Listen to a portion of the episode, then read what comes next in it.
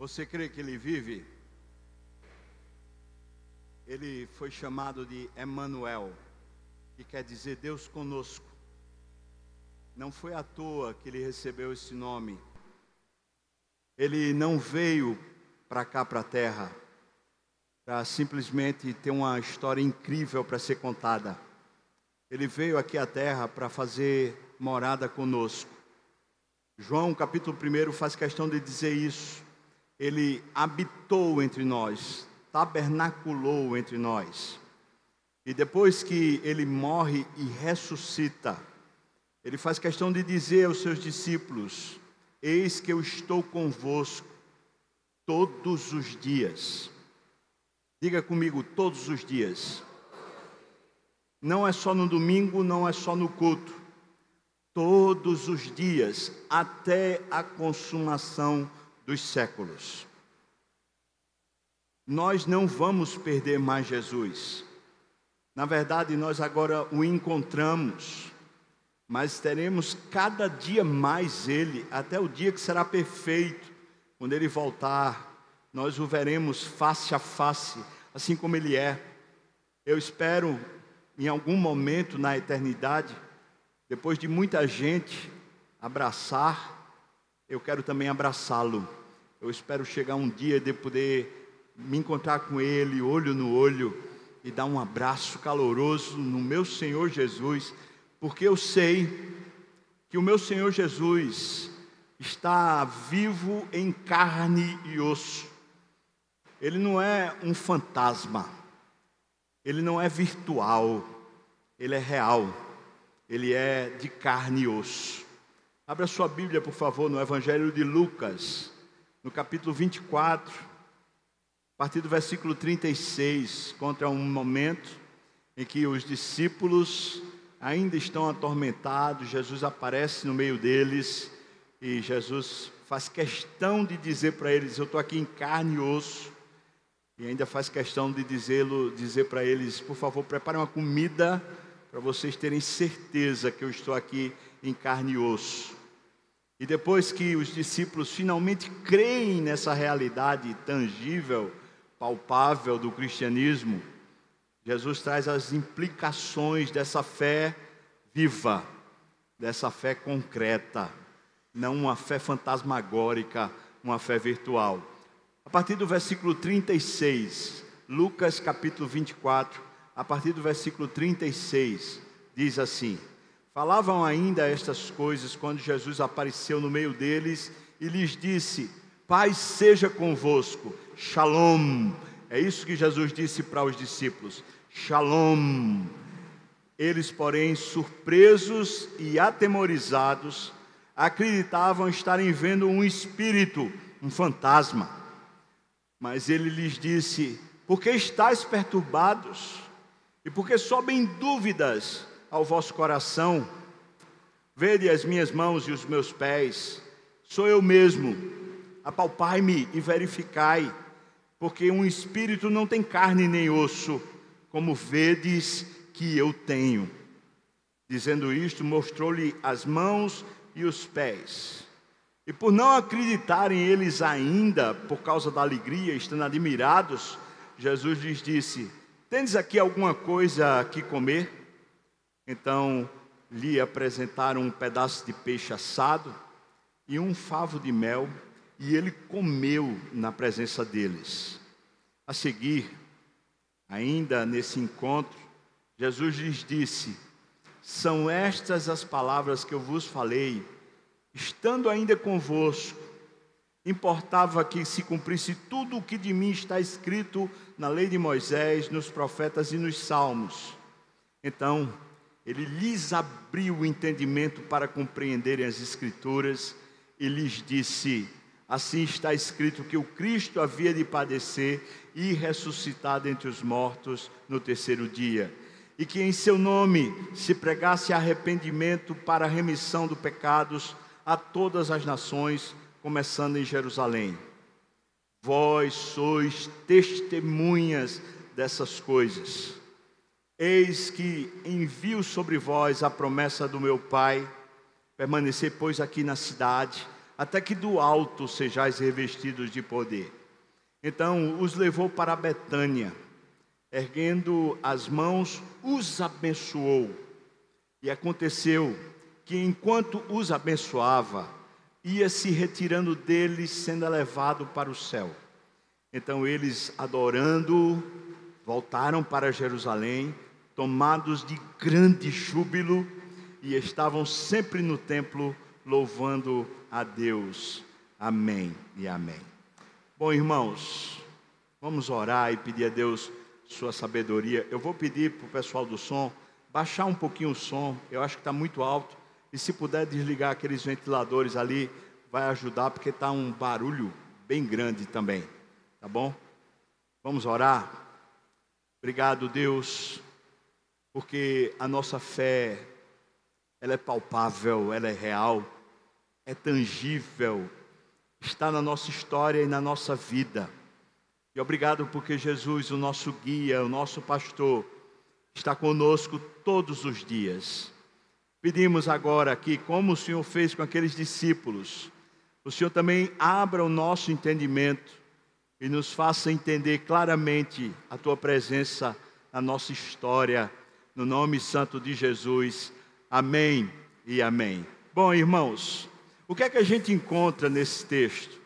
Esse texto é o momento que Jesus tira dúvidas para todos os seus discípulos.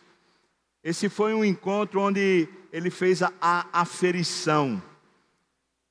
Ele já tinha se encontrado com dois discípulos que estavam indo de caminho para Emaús, anteriormente no texto de Lucas. Ele também já tinha se encontrado com algumas mulheres que já tinham dado testemunho para os discípulos que ele havia ressuscitado. Mas agora ele tinha marcado um encontro com a, aquela igreja, aqueles discípulos. Eles chegam lá, Jesus chega lá, saúda-os com a paz. Shalom. Esse era um costume dos judeus. Dar a paz, saudar com a paz. E os discípulos ficam estarrecidos, espavoridos.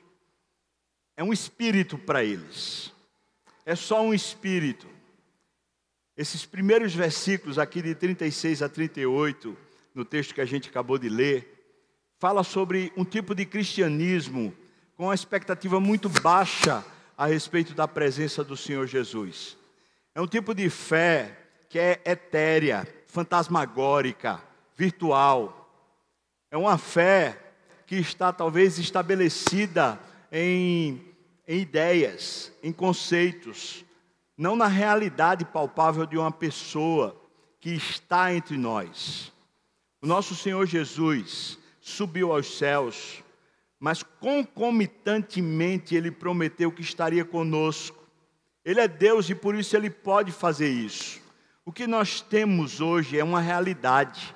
O cristianismo não é uma ideia, não é uma ideologia, não é só uma mensagem, é um fato real e concreto. Pessoas que recebem o Senhor Jesus como seu Salvador, elas não simplesmente têm uma, uma história para contar, a respeito de um fato histórico que aconteceu há dois mil anos atrás. O que eles têm é muito mais. Eles têm histórias para contar sobre a presença de Jesus nas suas vidas hoje. Não há 30 anos atrás, quando você se converteu. Não há 10 anos atrás, quando você foi para um congresso, ou para um acampamento, ou para um retiro, e Deus falou com você. Não, não é um cristianismo de passado ou de experiências passadas. Esse cristianismo virtual está matando a igreja do Senhor Jesus. As pessoas dizem, eu creio. Elas dizem, eu sou cristã. Elas dizem, eu sou membro de tal igreja. Mas cadê Jesus? Cadê a presença do Senhor Jesus revelada para si? Cadê Jesus no seu trabalho? Cadê Jesus nos seus relacionamentos? Eu não estou fazendo, falando, irmãos, de regras. Pode isso, não pode aquilo. Não estamos falando de ética ou moral. Não é um cristianismo comportamental. É um cristianismo relacional. Um Deus vivo que habita entre nós, que se revela a nós, que nos saúda, está conosco. Essa presença não pode ser fantasmagórica. Para os discípulos, nesses primeiros versículos, veja que o versículo 37 diz: acreditavam estarem vendo um espírito. Para eles era tão impossível, mesmo Jesus tendo prometido para eles que iria ressuscitar, era tão impossível que era como se eles estivessem vendo um espírito. O versículo 38 diz: Jesus pergunta para eles: por que é que vocês estão perturbados? E ainda pergunta: por que é que vocês têm dúvidas no coração de vocês? Esse é um cristianismo fantasmagórico. Esse é um, um cristianismo virtual. Não reconhece Jesus na vida, mesmo que Jesus apareça em carne, presencialmente, não consegue reconhecê-lo. Por quê? Porque não crê, porque não tem a dimensão real de quem ele é na vida. Esse cristianismo aqui é o cristianismo da perturbação, é o cristianismo da dúvida, um cristianismo fantasmagórico. Pessoas que vivem constantemente na vida perturbados conflito em cima de conflito na alma. Não é só ansiedade, é pavor, é medo. É uma crise, depressão, tristeza. A pessoa está sufocada a vida toda. Jesus está perguntando para você hoje, meu irmão e minha irmã que veio aqui nessa manhã. Você crê que eu ressuscitei? Você realmente crê que eu ressuscitei? Então por que você está perturbado? Por quê? Porque você tem dúvida no seu coração a respeito da minha presença com você. Por quê? Qual é a dúvida? Será que ele não está aqui entre nós? Será que ele não está ao seu lado? Será que ele não veio por meio do seu Santo Espírito habitar nesse corpo que você tem hoje? Nosso cristianismo, muitas vezes, tem deixado de ser prático, relacional. Nós, nas nossas igrejas, o que estamos querendo? Muitas vezes nós queremos um bocado de, de pessoas como um robô, cheio de comportamentos estereotipados. Mero formalismo. Até a liturgia dos nossos cultos. As coisas que nós fazemos para Deus, todas elas são cheias de jargões. O nosso Senhor Jesus é Deus vivo e encarnado entre nós.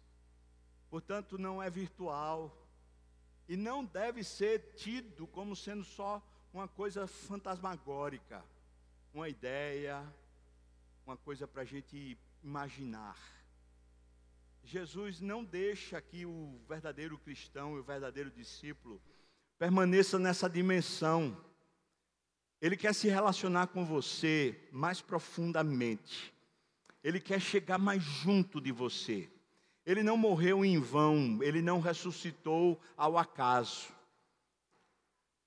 O propósito da morte e ressurreição de Jesus é eu e você termos ele e se esse propósito não se cumpre, então parece que não valeu. Então o que é que acontece no texto? Versículos 39 a 43. Jesus faz questão de mostrar para eles uma experiência bem prática de que a presença dele é real. Primeiro, ele diz: um espírito não tem carne nem ossos como vocês estão vendo em mim. Você tem dúvida sobre como é que você vai ressuscitar? Você tem dúvida como vai ser seu corpo ressurreto? Você tem dúvida? Pois está aqui, deixe de ter dúvida agora. Porque nós vamos ser como Jesus. E o nosso corpo ressuscitado vai ter carne e osso, como o dele tinha. E ele está dizendo para os discípulos: apalpem-me, está aqui, um pouquinho mais adiante, versículo 40, mostrou-lhes as mãos e os pés. Podem pegar em mim, podem tocar, para vocês terem uma experiência real. não uma coisa na mente, não só uma coisa para ser falada, mas uma coisa concreta. Me toquem, me apalpem, me abracem. Eu quero perguntar para você qual foi a última vez que você teve uma experiência real com o Senhor Jesus? Qual foi a última vez que você sozinho no seu quarto, talvez ali ao pé da sua cama, ajoelhado, você sentiu a presença de Jesus tão real, que era uma companhia que você tinha certeza que estava ali. Nós tivemos, como Igreja das Graças, agora da sexta para o sábado, uma vigília. Que tempo abençoado! Se eu fosse remontar a última experiência que eu tive com Jesus, eu diria: foi agora nessa última da sexta para o sábado, na madrugada, enquanto estávamos lá reunidos, quantas vezes a presença de Jesus foi tão palpável para mim, tão real e concreta para mim. Qual foi a última vez que você teve uma verdadeira consciência, realização da presença de Jesus na sua vida? Eu queria fazer um acordo com você hoje o acordo de você não deixar a sua fé, o seu cristianismo vazio, virtual, fantasmagórico. Ele disse que se você quiser achá-lo, você pode buscá-lo de todo o coração e ele se deixará encontrar por você. Buscar-me-eis e me encontrareis quando me buscardes de todo o vosso coração, e eu serei achado de vós, diz o Senhor. Você pode dizer amém? Você tem certeza disso? Porque a palavra diz, Ele não quer deixar você nesse cristianismo fantasmagórico, assim como Ele não queria deixar os discípulos. O versículo 41 diz que, porque eles ainda não acreditavam, eles estavam tomados de uma alegria e estavam admirados. Então eles não conseguiam crer. Então Jesus disse: Tem alguma coisa para eu comer? E deram peixe e mel. E Jesus misturou ali o negócio, comeu. Eu, o máximo que eu comi foi um sushi com aquele molho teriyaki, que é um melzinho. Foi o mais parecido com isso que eu já comi. O Senhor Jesus observou as emoções que estavam tomando o coração deles. Depois que eles começaram a ter consciência da presença, Jesus diz que eles estavam admirados por causa da alegria. Eles ainda não estavam conseguindo acreditar. A alegria vinha o coração e é como se eles tivessem uma espécie de resistência à alegria. É como se eles estivessem olhando para Jesus. Jesus está dizendo: Eu estou com vocês. Eles estão começando a ficar alegres, mas eles dizem assim: Eu não posso ficar alegre. Ele acabou de morrer. Ele acabou de partir. Se eu começar a ficar cheio de esperança, se eu começar a ficar cheio de alegria, daqui a pouco eu vou sofrer outro baque, outra perda, eu não posso me encher de expectativa, de alegria na presença do Senhor. Tem muito crente que está assim. Lá no passado teve uma experiência com o Senhor, foi tocado, foi mexido, se tornou caloroso e disse para Deus sim, mas dúvidas vieram ao coração. E quando Jesus começou a se revelar a você de novo, você tem medo, medo da presença, medo da entrega. É quase como se dissesse, sei lá, se eu aprofundar esse relacionamento, daqui a pouco eu vou me decepcionar. Eu quero garantir para você, no nome de Jesus, em Cristo não há decepção. Não há decepção. Você pode e deve aprofundar sua relação com Ele sem limites. E o mais profundo que você puder, com todo o seu ser, com toda a sua alma, com tudo o que você tem, vá ao encontro dEle ele se deixará revelar e encontrar por, por você. Comeu, quando ele comeu, e os discípulos agora estão cientes da presença do Senhor Jesus. quando o cristianismo deixou de ser essa coisa fantasmagórica, etérea, e começou a se tornar um relacionamento real com Jesus, o Jesus ressurreto, então Jesus passa a trazer as consequências da relação. Jesus começa a ministrar a eles a consequência dessa relação. O que a relação com Jesus, um relacionamento vivo com Jesus, o que acarreta para nós? O que é que nos traz? Eu tenho, eu tenho algumas lições para pensar aqui com você. Nos versículos 44 a 46, o texto diz para nós que ele abriu o entendimento das Escrituras de todo o Velho Testamento, de Moisés, dos profetas, dos salmos, eles começaram a entender as Escrituras. Quando nós nos relacionamos face a face com Ele, a palavra de Deus se abre para nós, porque a palavra de Deus é espiritual, irmão. Ela não é acadêmica, ela não é lógica, ela é elemento de fé. Quando você está vivendo com Ele face a face, a palavra de Deus é Deus falando diretamente ao seu coração. Porque tem tanta gente que não consegue continuar lendo a Bíblia, faz o voto no começo do ano. Ah, eu vou ler a Bíblia toda esse ano, mas chega num determinado momento, para. Ah, eu estou lendo genealogia, não estou entendendo nada. Eu estou lendo um episódio aqui que eu não entendo nada. Por que não entende? Será que é por falta de teologia? Será porque é porque você não foi para o seminário? Será porque você não é pastor? É por isso que você não entende? Eu vou dizer absolutamente não. Nós não entendemos a Bíblia enquanto não estivermos face a face com Jesus. Aqueles discípulos tiveram o melhor seminário que já pôde haver na terra. Eles passaram três anos com Deus vivo. Mas eles tinham um relacionamento que era fantasmagórico. Eles não tinham esperança na ressurreição. Eles não tinham fé de que Jesus estava com eles todos os dias. E agora que isso se torna real para eles, o coração deles se explode, uma nova dimensão nas escrituras se abre. Ele agora, eles agora entendem as escrituras. Louvado seja o nome do Senhor. A consequência dessa relação viva com o Senhor Jesus a consequência óbvia é que a palavra de Deus se torna viva para nós. Nós a compreendemos de forma pessoal, única, aplicável para nós. Segunda consequência, versículo 47. Então, ele enviou ou falou para os discípulos irem e que pregassem arrependimento e remissão para os pecados a todas as nações, começando em Jerusalém. Segunda consequência, pregação do Evangelho. Diga comigo, pregação do Evangelho. Está muito fraquinho, vamos lá? Pregação do Evangelho.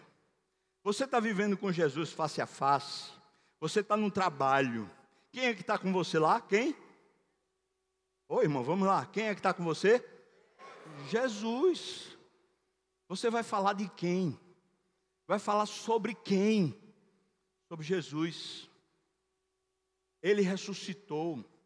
Inclusive, ele está aqui comigo agora. A pessoa que estiver do seu lado vai falar assim: misericórdia. Porque para ele é um fantasma, mas para você não. É o seu amigo e é real. Sabe, a gente não prega o evangelho para a igreja crescer.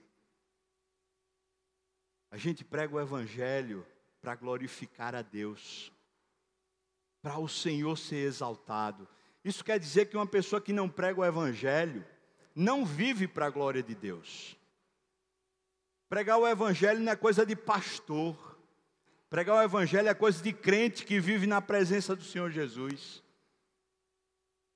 Ele anuncia em todo lugar. Terceira consequência que nós encontramos, versículo 48.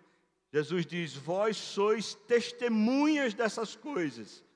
Bom, aqui ele está falando sobre você falar do que você vê e do que você ouve. Essa é a ideia de testemunhas. Aqui ele não está dizendo vocês vão dar testemunho. Não é dar testemunho, é ser testemunha. Diga comigo, ser testemunha. Vamos lá, mais forte. Ser testemunha.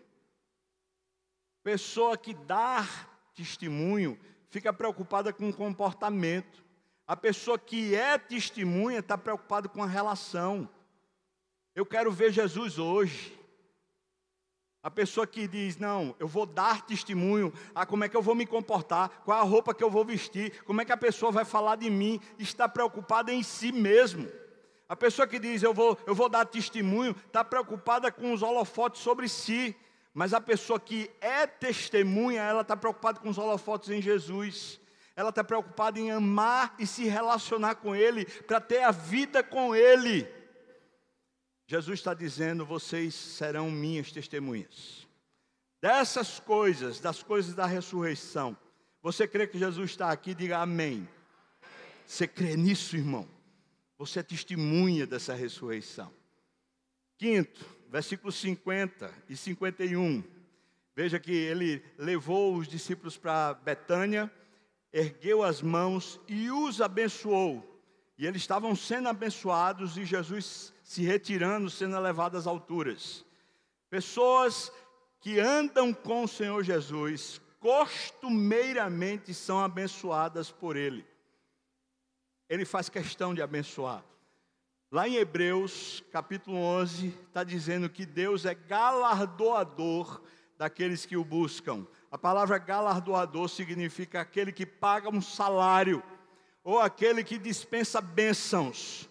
Deus é abençoador para aqueles que estão buscando a face dEle. Costumeiramente, quem anda com o Senhor Jesus é abençoado, diga ser abençoado. Quem aqui quer ser abençoado? Quem? Pois é. Não é um cristianismo daquele negócio de eu vou para o culto sete sextas-feiras para poder ter a benção. Não é isso não, irmão. Não é o pastor do manto santo que tira o paletó e joga e a pessoa fica abençoada. Não é o cuspe santo, não é o suor santo, não é um ente santo, é a convivência com Jesus que abençoa você. Todos os dias uma ressurreição prática. Todos os dias tem uma benção nova para você. Todos os dias tem uma benção do Senhor Jesus para você. E sexto lugar, e a, a última consequência da presença real do Senhor Jesus que eu quero comentar aqui. Versículos 52 e 53 diz: Então, quando o Senhor Jesus subiu aos céus, eles adorando o Senhor Jesus, eles voltam para Jerusalém e eles ficavam no templo o tempo todo louvando a Deus. Veja algumas coisas que estão escritas aqui: adorando, templo e louvando. Como é que a gente faz isso? Quando é que a gente faz isso? Quando a gente está no templo, adorando e louvando. Quando? Quando? A gente vai para onde? Hein, irmãos? Vamos lá. Você está no templo adorando e louvando. Onde é que a gente faz isso? Quando? Na igreja. Crente que tem um relacionamento com Jesus está na igreja. Vive essa vida de igreja. Não está feito um feito um, uma pessoa solitária. Não, a minha vida com Deus é minha, eu fico onde eu quiser. Não, crente que é crente que tem um relacionamento concreto com o Senhor Jesus, participa da vida da igreja. Louvado seja o nome do Senhor. Eu quero fazer um desafio final aqui para você. Eu vou pedir para o pessoal dos homens já vir para cá, que eles vão cantar agora, o grupo dos homens. Mas eu quero fazer um desafio para você. Como é que está o seu relacionamento com o Senhor Jesus? Em que pé tem andado esse relacionamento. Se Jesus aparecesse hoje aqui em carne, você o reconheceria ou você ia ficar admirado? Esse Jesus está aqui hoje. Os elementos da ceia trazem para nós uma confissão. O seu corpo está referenciado no pão. O seu sangue está colocado no vinho. Uma presença material e palpável. Mas mais do que isso, para além disso, você hoje pode assumir talvez um novo compromisso com o Senhor, de buscar a Deus de todo o seu coração, de sair daqui hoje com o coração aquecido, falando: Eu quero buscar mais a Deus, eu quero servir mais a Deus, de todo o meu coração eu quero buscar a Deus. Você assume esse compromisso, irmão, porque a ressurreição é isso. É um relacionamento vivo, integral, de gente que busca esse relacionamento todo dia. Se você pode quer, eu queria chamar você para ficar de pé. Eu queria orar por você. Você que aceita fazer esse compromisso com o Senhor, fique de pé onde você estiver. Eu quero orar com você e orar por você. Nós vamos orar por isso. Senhor, eu quero esse relacionamento. Me dá constância, me dá poder para permanecer firme nessa relação. Amém e amém. Ó Senhor, nós somos pequenos, fracos nós somos como esses discípulos, às vezes ficamos cheios de dúvidas, às vezes o nosso coração parece um terremoto, um maremoto. Nós ficamos cheios de, de problemas e perdemos o Senhor de vista. Nessa manhã o Senhor nos trouxe aqui no colégio, nos trouxe para uma quadra que virou um templo, onde o teu povo, como igreja, se reúne como se fosse uma só igreja para buscar o Senhor e conhecer o Senhor. Nós estamos de pé, Senhor, para te dizer uma coisa: nós queremos a Ti, ó Senhor Jesus, nós queremos te conhecer mais, queremos te amar mais, queremos te servir melhor. Usa-nos como tuas testemunhas, usa-nos para proclamar o Evangelho em todos os cantos onde estivermos, Senhor Deus. Faz de nós ah, esses elementos, essas pessoas que são veículos, canais da bênção do Senhor na terra. Agora eu te peço, abençoa meu irmão e minha irmã que está aqui, Pai. Abençoa sua casa, abençoa sua família. Faz de nós essas ferramentas tuas que espalham a bênção do Senhor sobre a terra, Pai. E eu peço que o Senhor nos dê constância em buscar o teu nome, no nome de Jesus. Amém e amém. Amém, irmão. Deus abençoe você. Sente aí.